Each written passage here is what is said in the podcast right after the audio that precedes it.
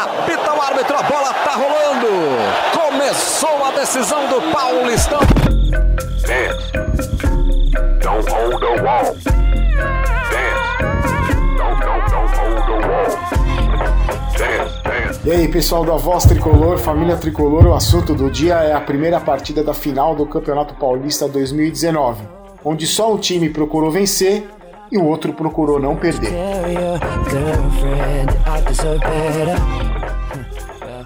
Hoje, como não poderia deixar de ser, o assunto é a primeira partida final do Campeonato Paulista realizada nesse domingo no Murumbi, com o público pagante de 48.713 pessoas. 58 mil, na verdade, 713 pessoas. O Morumbi lotado, embora com alguns espaços vazios, principalmente por causa da confusão envolvendo a total acesso. Essa empresa que organiza a venda de ingressos para os Jogos do São Paulo, que é completamente desorganizada é, qualquer jogo grande vive dando mancada, jogo médio também. Muitos torcedores reclamando, muitos torcedores passaram até 10 horas para conseguir comprar o ingresso. E a partida foi marcada por uma polêmica envolvendo o presidente do Corinthians, André Sanches, que sempre faz de tudo para aparecer, ainda mais nas vésperas de uma decisão importante, quando ele falou que o Corinthians não entraria em campo se o ônibus fosse apedrejado, fosse atacado. Primeiro que toda vez que nós vamos jogar lá, é apedrejado o ônibus. Algumas quebrou o vidro, outras não quebraram o vidro. E se você jogar uma pé, quebrar um vidro e atingir alguém, a qualquer momento pode atingir alguém e machucar. Nós sempre fomos muito bem tratados desde o Burumbi. Nunca teve problema nenhum. O problema é aquela chegada que tem alguns imbecis que fazem isso. E dessa vez, se jogarem pé e quebrar o vidro, realmente nós não vamos jogar. Como se isso fosse responsabilidade do São Paulo e não de quem governa o Estado para poder dar proteção aos torcedores e assim aos jogadores também que merecem toda a proteção porque estão trabalhando, são profissionais e assim como os torcedores também merecem a proteção. Então o jogo foi marcado por muita polêmica e logo no começo da tarde do domingo, uma péssima notícia para a torcida do São Paulo, o Lisieiro sentiu de novo um desconforto muscular. É inacreditável como esse menino tem problemas físicos. Eu chamo ele de menino de vidro, porque ele se machuca muito ele vive lesionado, tem sérios problemas musculares. Todo jogo esse rapaz acaba pelo menos com cãibra. Eu não sei o que acontece, aliás, eu cobro sempre o seguinte: que os médicos fisiologistas de São Paulo venham a público explicar por que tanta contusão muscular no time de São Paulo. Eu não vejo isso acontecer em outras equipes e não é de hoje. A gente esperava que com o Carlinhos Neves isso fosse mudar, mas não mudou. O São Paulo continua com os mesmos problemas, vários jogadores com problemas musculares ou se recuperando de problemas musculares, e o Lisieiro ficou de fora. Com o Lisieiro de fora, o Cuca optou por colocar o Everton como titular e o Carneiro, deixando o time com pelo menos um jogador a menos, porque esse Carneiro é simplesmente ridículo, é inacreditável com um time da grandeza do São Paulo pretenda ser campeão disputando uma final contra um dos nossos maiores rivais. Tem o Gonzalo Carneiro como atacante, um jogador bizonho, e simplesmente não consegue fazer nenhuma jogada. É um atacante que não finaliza, que não marca, que não ataca, que não defende, que não consegue fazer uma parede, tem 3 metros de altura e é incapaz de ganhar uma bola pelo alto.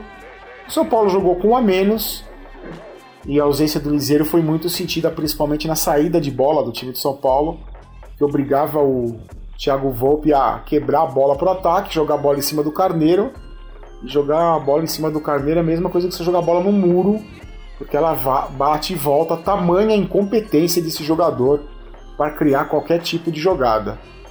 O São Paulo sentiu a ausência do Lisieiro também em outro aspecto. nos passes deixou muito a desejar. O time errou muitos passes, muito afobado, jogadores muito afobados.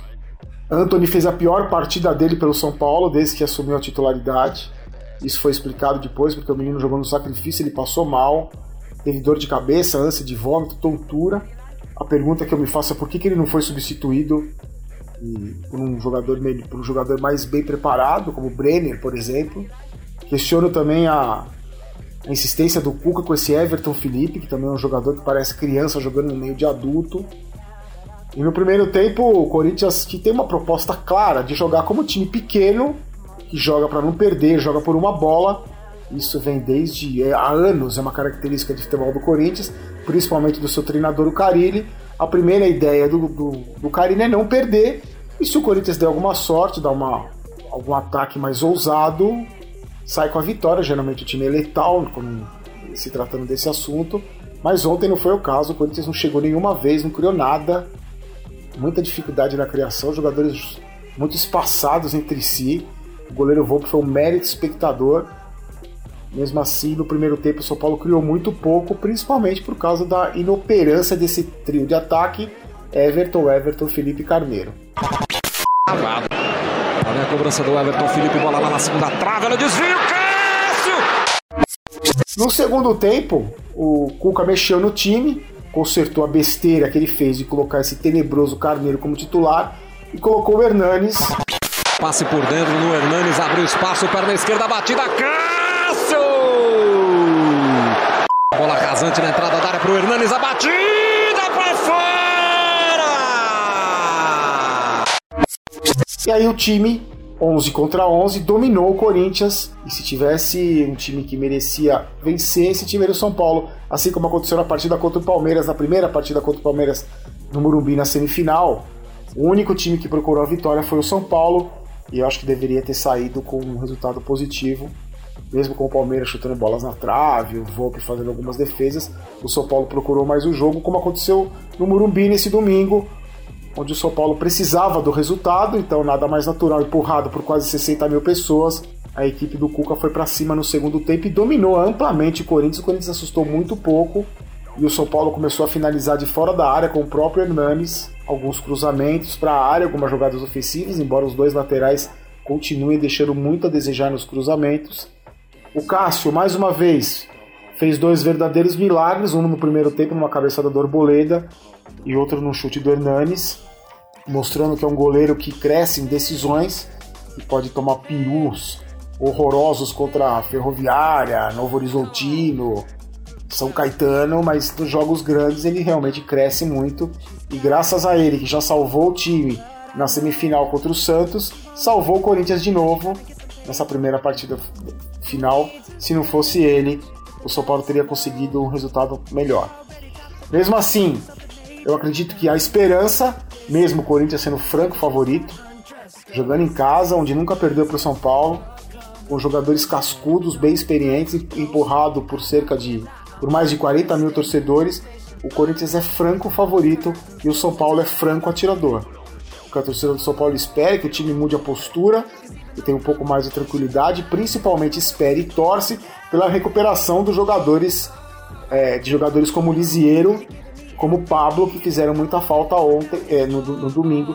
Embora já foi divulgado que as chances dos dois voltarem na partida final é muito remota, mas a torcida do São Paulo tem muita esperança neles e eu acho particularmente que o Cuca deve mexer no time para colocar o Hernanes como titular, porque independente, amigo, se o Hernanes está fora de forma ou não, no próximo domingo é tudo ou nada. É decisão de título. Então, não quero saber se o cara tá mal fisicamente, se tá sem ritmo, qual o risco de estourar. É, é decisão, é final de campeonato. Um campeonato que a gente não ganha desde 2005. Então tem que colocar todo mundo, vai no sacrifício, coloca Liseiro no sacrifício, Pablo no sacrifício, Hernanes mesmo sem estar 100% e vamos para cima dos caras, porque é tudo ou nada no próximo domingo. O São Paulo precisa vencer assim como o Corinthians precisa vencer, e só lembrando que são dois times que fazem pouquíssimos gols e vão ter que tomar uma atitude diferente, uma postura diferente, se quiserem conquistar o título na próxima semana, no próximo domingo na Arena Itaquera. Destaque negativo para o juiz, tal do Flávio Aparecido, o juiz tecnicamente horroroso, medroso, covarde, que errou para os dois lados, eu acho deixou de marcar um pênalti pro São Paulo. Ah, você pode discutir comigo se foi pênalti ou não, mas eu duvido que se fosse na Arena, Arena Itaquera e fosse uma mão do Arboleda, se o juiz não teria marcado falta, pênalti, falta dentro da área, não marcou. Depois teve um outro lance polêmico de uma voadora que o tal de Ramiro deu no, no Everton Felipe, ficou barato no cartão amarelo. E aos 50 minutos o cara inventou um, um pênalti é, uma, uma, bola parada, já, já tinha parado a bola por causa do impedimento do Wagner Love. Depois teve um suposto puxão de camisa. Um puxão de camisa, o cara, o Hudson puxa o jogador do Corinthians para trás e ele cai para frente.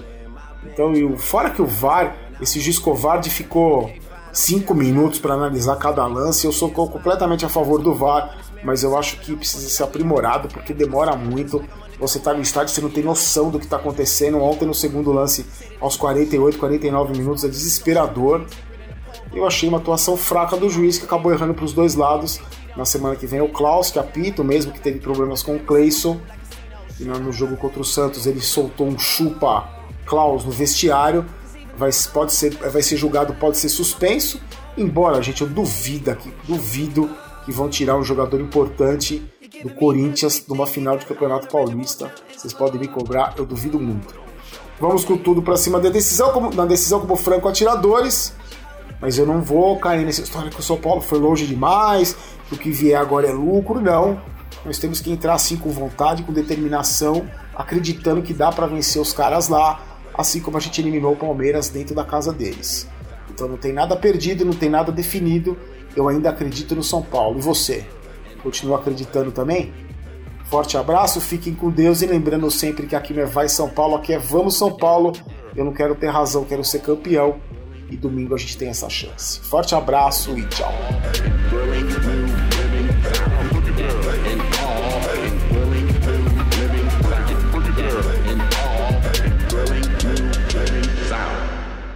Esse podcast é um oferecimento de O Esportista e foi editado por Valder Souza e Rafael Prado.